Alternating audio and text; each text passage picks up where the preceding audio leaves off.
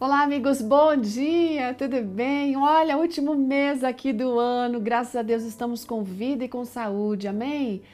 Eu queria fazer um convite muito especial para você. Eu sei que você foi beneficiado por todas essas histórias que nós temos compartilhado a cada manhã. O livro Meditação da Mulher para 2021 já saiu, está aí disponível pela Casa Aplicadora Brasileira. Vai lá, pega o seu, compra, dá de presente. Você talvez não saiba, mas cada livro desse que é vendido, uma parte desse valor é destinado a um grupo de pessoas, especialmente meninas, né, que têm dificuldades financeiras e esse dinheiro ajuda a estas mulheres a terminarem e concluírem a sua universidade. Então, por favor, colabore para esta grande bênção que pode ser na vida é, das pessoas que têm necessidade, mas também na sua vida por cada uma dessas histórias que nós compartilhamos. Hoje nossa meditação está falando sobre luz, luz para o caminho. Será que você consegue pensar no que, que realmente pode ser luz para o nosso caminho? A história é enviada pela Floripes Dias Brito. Ela se converteu no ano de 1951. Ali, gente, ela leu a Bíblia inteira pela primeira vez o que ela continuou fazendo duas vezes por ano até hoje. Pensa bem. Ela conta que tudo começou quando ela aceitou um convite da, da, da sua vizinha para participar de um culto de pôr do sol. Ver aquela família reunida para ler a Bíblia emocionou tanto ela que ela decidiu estudar a palavra do Senhor. Mas tinha um problema.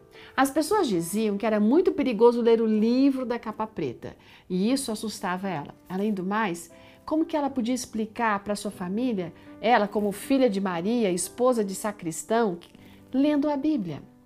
Só o padre podia fazer isso. Sendo assim, ela começou a ler escondido. Algo inesperado, porém, aconteceu. Ela descobriu que o marido dela também estava lendo as escrituras escondidas. E assim como ela, ele tinha medo da reação da família, por isso fazia dessa maneira escondida.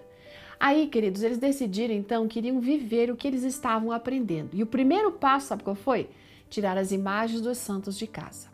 Contudo, ainda eles tinham uma dúvida a respeito do sábado. Então, eles tiveram uma ideia: vamos falar com o padre. Aí foram lá falar com o padre. O padre deu várias explicações de como o Papa tinha mudado o dia de guarda, até que finalmente ele pegou e falou o seguinte: né? Olha, se vocês querem viver o que a Bíblia ensina, então vocês têm que procurar uma outra igreja. Vai lá na igreja adventista, então. Gente, eles foram e faltava, era o que faltava para eles era só o batismo. Agora, com essa decisão, sabe o que aconteceu? Os pais deles cortaram relações com eles. O esposo ficou mal falado na cidade. Eles, que eram filhos de famílias abastadas, passaram a enfrentar dificuldades porque foram renegados pela família. E em razão disso, o que, que eles decidiram? Se juntar ali a um grupo de pessoas que estavam indo para a nova capital do Brasil, Brasília, para construir aquele lugar. Quando chegaram lá, foram morar num assentamento que depois se tornou a cidade da Quatinga. Ali, gente, não tinha nenhuma igreja adventista em todo o Distrito Federal, mas eles se reuniam debaixo de uma árvore com alguns poucos irmãos ali de fé que eles encontraram. Hoje, essa linda mulher, ela é viúva, mas ela está com 80 anos de idade e ela olha as bênçãos que Deus concedeu. Sabe, três gerações já se passaram desde que ela começou a estudar aquelas verdades e ela tem uma alegria imensa de ver seus filhos, seus netos também alcançando pessoas para Jesus e preparando seus bisnetos para continuar essa obra. Ela ainda frequenta aquela mesma congregação que se reunia lá embaixo da árvore. Só que agora, gente, é uma igreja com mil membros louvando a Deus todos os sábados e em outros cultos também. Ela foi a primeira, ali na verdade foi a primeira igreja adventista construída no Distrito Federal. Deus guiou essa mulher, gente, conforme a vontade dele. E desde aquele pôr do sol, ela passou por momentos muito felizes, momentos difíceis, mas que ela pode afirmar com segurança de que a palavra de Deus iluminou o caminho dela durante todo o tempo.